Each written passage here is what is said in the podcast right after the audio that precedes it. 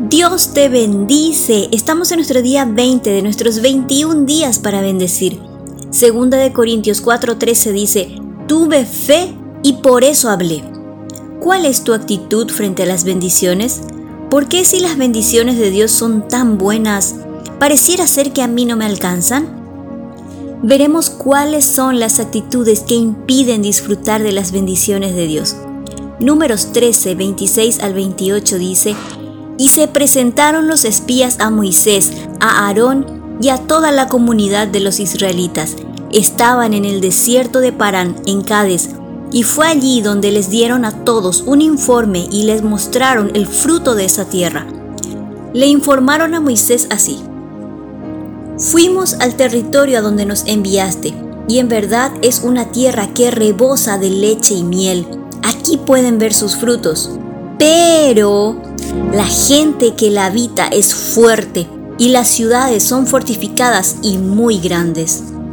Número 1. La primera actitud que impide disfrutar de la bendición de Dios es reconocer que la bendición es buena, pero no estar dispuesto a luchar por ella. Ellos reconocieron que la tierra era realmente buena, pero no estaban dispuestos a pelear por ella. Para tomar la bendición de Dios debemos pelear la batalla de la fe, porque cuando empezamos a creer en una bendición, viene el ataque de duda. Número 2. Ser negativos. Números 13:31 dice que los espías dijeron, no seremos capaces de atacar a esa gente. El ser negativo te lleva a tomar conclusiones equivocadas. Ellos son más fuertes que nosotros, dijeron. Pero, ¿eran más fuertes? ¿Acaso habían peleado?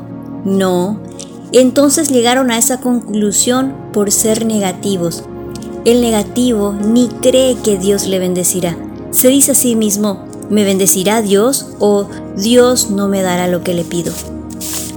Número 3. Hablar mal. Hablar mal es hablar en contra de lo que Dios dice. Ellos comenzaron a meter desánimo. Dios dijo que la tierra era buena, pero ellos decían que era mala. Comienza a hablar bien y serás bendecido.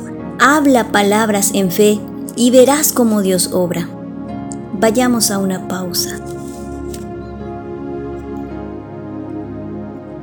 Respira.